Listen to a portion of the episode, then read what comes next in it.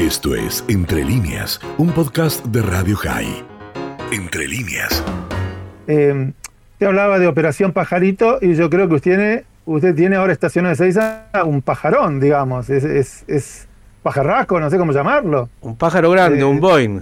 un big pájaro, un big pájaro, que independientemente de la cantidad de cuentos de conspiración y confabula- confabulaciones que podríamos escribir sobre este evento, yo quisiera marcar un detalle de algo que, como bien has dicho, me encanta investigar, y quisiera contarte qué pasó hacia atrás, antes de que este avión aterrice en Buenos Aires. Mirá, el 21 de mayo salió de Caracas hacia Teherán.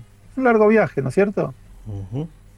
El 24 de mayo voló sobre la- el norte de Teherán y de ahí se fue a Azerbaiyán desconectando el transponder.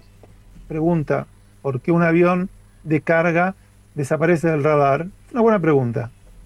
El 25 de mayo, mientras vos comías empanadas y locro, el avión aterrizó en Moscú. Vaya a saber qué llevaba. Recordemos que Irán apoya la guerra de Rusia contra Ucrania. El 25 de mayo a la noche, después de haber tomado un buen vinito, un buen Malbec con las empanadas y el locro, vuelve a Teherán y se va hacia Belgrado, donde pega una vuelta para venir hacia el sur del Atlántico, pasando sobre Portugal, y otra vez desconectan el transponder. O sea, no quieren que los vean por donde andan, y el 26, o sea, la mañana siguiente, aterrizan en Caracas.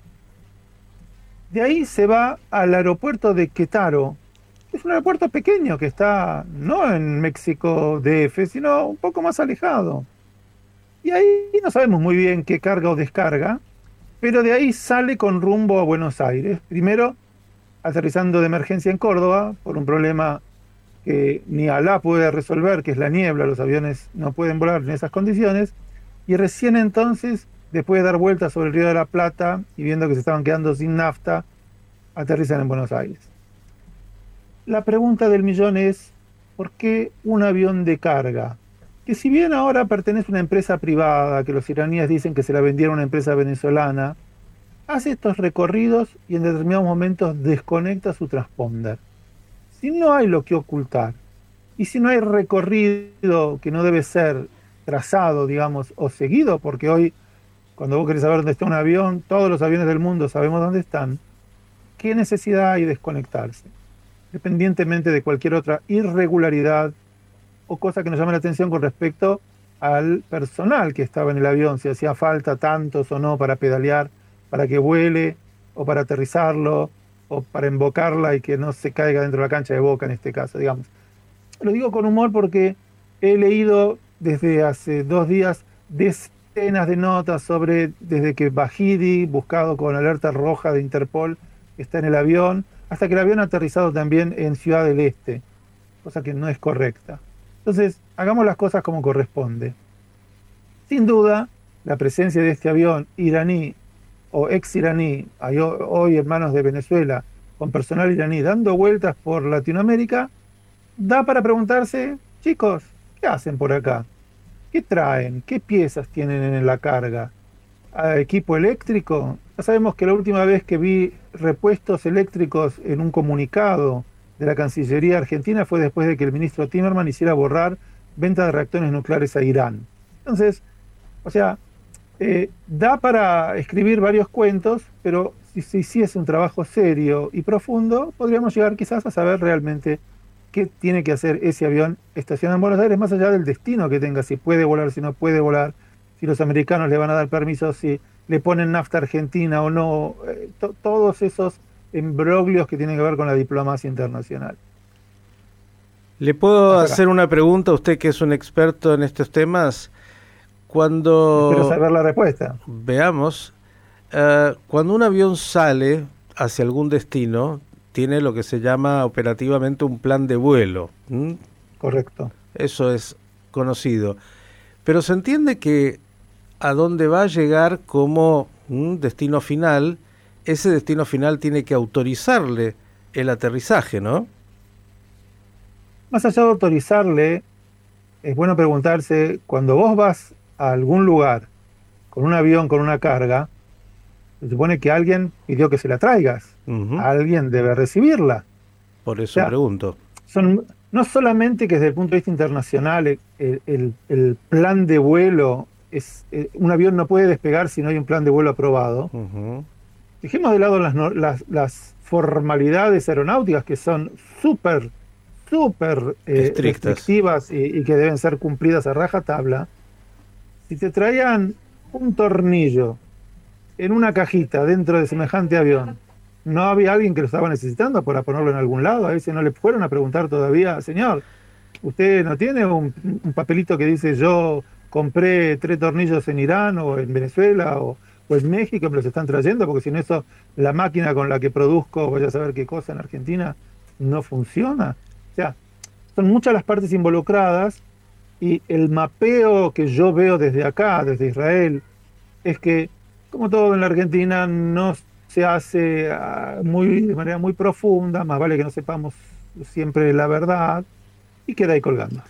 Mi pregunta, Carlos, no es casual, obviamente, porque cuando estamos hablando de vuelos eh, en general, mm, todos los vuelos son chequeados, eh, pero cuando uno ve un vuelo de estas características, de la compañía que es, con los tripulantes que están declarados, más allá de que tenemos dos que no sabemos dónde están, digo, con la experiencia argentina de dos atentados, y en el momento geopolítico donde Irán está intentando atacar a objetivos israelíes, americanos o los que sea, occidentales, en cualquier lugar, y no quiero agregar más, me parece que tendría que ser para todos un llamado de atención, como lo fue, por ejemplo, cuando el avión intentó ir a provisionarse combustible al Uruguay y los uruguayos rápidamente dijeron, señores, aquí no aterrizan, tuvo que volver a Ezeiza y por eso nos comenzamos a enterar, porque si hubiese el avión salido ya no teníamos No más idea de nada, ¿no?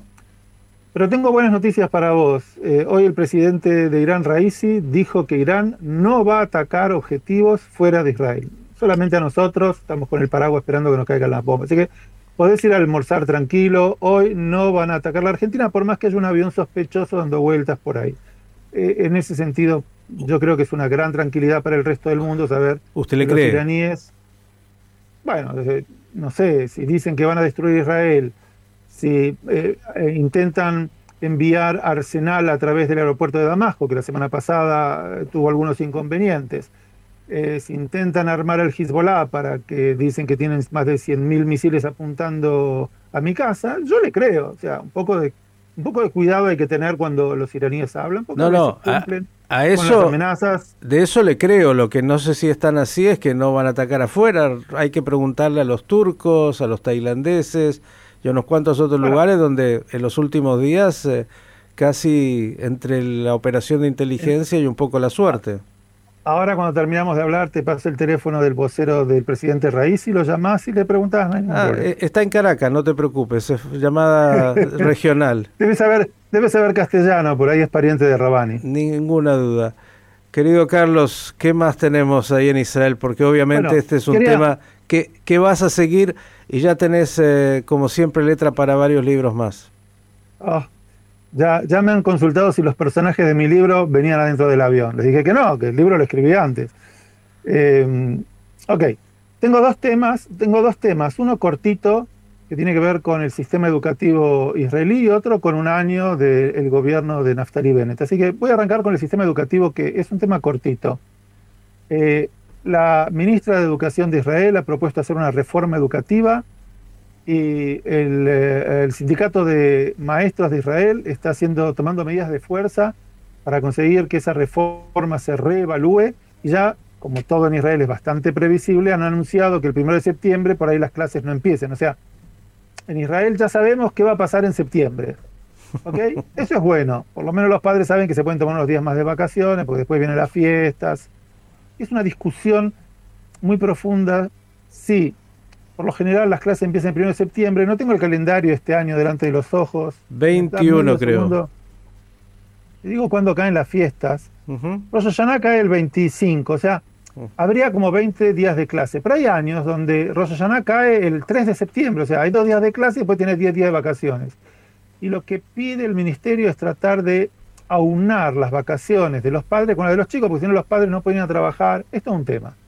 Se va a resolver seguramente y eh, el, em, seguramente el 31 de, agosto a la noche todos los padres se estarán comiéndose las uñas pensando mañana hay clases, no hay clases. Pero bueno, es un tema. Y finalmente quería comentarte cuál es la diferencia entre la NASA y el gobierno de Bennett. A ver. Que usted siempre me pregunta por cómo está el clima, hoy tenemos 32 grados, soleado. Eh, hubo quienes me dijeron que llovió un poquito, cosa muy rara en este país, deben ser los iraníes también. Pero bueno, ayer a mí me interesa además también la astronomía, estaba viendo un documental sobre, la NASA envió un, un módulo de exploración a Plutón. ¿Sabe? Plutón queda a nueve años de viaje. Nueve años. O sea, hay que tener paciencia tres años estuvo dando vueltas alrededor de Júpiter para conseguir la gravedad, la gravitación suficiente que luego lo mande hasta allá. O sea, la NASA sabía cuando disparó el cohete dónde va a estar Júpiter a tres años del disparo, tres años dio vuelta cargándose y llegó nueve años después a destino. Ahora bien, el gobierno de Bennett cumple un año y hoy puede ser que caiga porque no se sabe si los miembros de la coalición, que son de la izquierda, árabes, van a votar en contra de una ley que ordena la, presencia de Israel en Cisjordania. Ahora digo yo, cuando firmaron los acuerdos de coalición hace un año atrás, cuando estaban hablando de Júpiter, ¿no sabían que tenían que llegar a Plutón, que en algún momento esa ley iba a caducar y la tenían que renovar. ¿Cómo puede ser que hace un año atrás nadie se haya dado cuenta de que habiendo dentro del gobierno representantes de eh, sociedad árabe que se opone a la permanencia de las colonias judías en, Cisjordania, pretendían que hoy levanten la mano a favor? Es, es increíble. Entonces, como lo hablamos la semana pasada, Bennett caminando en la cuerda floja, haciendo malabarismos todo el tiempo, y realmente es muy incierto el panorama, porque hay que decir que el gobierno trabaja bien, como todos, hace algunas cosas bien, otras las hace medio medio, pero está un poco mejor que lo que era el antecesor, no por Netanyahu en sí mismo, sino por cómo funcionaba el gobierno. Sería bueno que, como todos los gobiernos, termine su cadencia, que cumpla con sus cuatro años, que se pueda planificar y llegar al día de las elecciones donde el pueblo decidirá si le gustó o no mucho, poco o nada. Pero este elemento de que el gobierno puede caer por una votación, que ya sabíamos cuando dispararon el cohete a Plutón hace nueve años atrás, de que tenían que pasar por esto, no entiendo cómo se les escapó. Así que quizá la semana que viene hablemos de que por ahí no hay gobierno y hay elecciones. El día a día de la política y su complejidad, querido Carlos. Una última de mi parte. El fin de semana en Sfat eh, se dio un incendio de creo que 18 colectivos. Eh, no sé si se investigó qué es lo que ahí aconteció. Bueno, eh, no sé qué imagen tendrá o qué, o qué percepción tendrá la audiencia de Radio de Israel. Israel es un país como todos donde hay mafias, donde hay delitos y hay ciertos sectores en el norte de Israel que buscan protection, se dice. O sea, que les paguen para cuidar los estacionamientos de las compañías de, autobuses. Se ve que estas no han querido pagar. Y bueno, se prendió un fosforito, se quemaron 18 autobuses. No es la primera vez que ocurre y es muy preocupante. Preocupante por dos motivos. Uno, bien por la empresa de transporte que no está dispuesta a pagar coimas. En Israel no es algo muy común. Por ahí donde vos estás es algo más conocido el sistema. Pero por otro lado, mal por el hecho de que eh, los que buscan intimidar, destruyendo eh, el bien de trabajo, el utensilio, que es el colectivo, y dañando a la población, que ahora tiene menos transporte público, eh, han conseguido encender un fuego que, bueno, no es fácil para las fuerzas del orden ubicar quiénes son y llevarlos a juicio. Pero estoy convencido de que no es algo que va a pasar así nomás, porque ni la empresa de seguros, que seguramente debe cubrir ahora el daño va a permitir que esto se, se, repita, ni creo que las autoridades en el norte de Israel van a permitir de que cualquiera venga la noche y te tire un par de molotov y te incendie toda una terminal de colectivos. Así que es uno de tantos temas que tiene que ver con la cotidianidad de Israel, donde pasan cosas fantásticas, y también tenemos temas que hacen a eh, la vida de como cualquier país normal. Por lo visto los trapitos ahí, querido Carlos, son un poquito más, eh, más sofisticados y peligrosos. Como en todos lados, eh, Israel en ese sentido, debo decirte, es un país donde pasa de todo. Hay accidentes de tránsito, este, hay delito, hay hurto, eh, hay 4.000 ONGs que hacen trabajos voluntarios, o sea, eh, hay de todo, como en todos lados. No es un país perfecto, pero eh, no, tampoco, viste, es el, el, último lejón del. Esto fue Entre líneas, un podcast de Radio High. Puedes seguir escuchando y compartiendo nuestro contenido en Spotify, nuestro portal radiohigh.com y nuestras redes sociales. Hasta la próxima.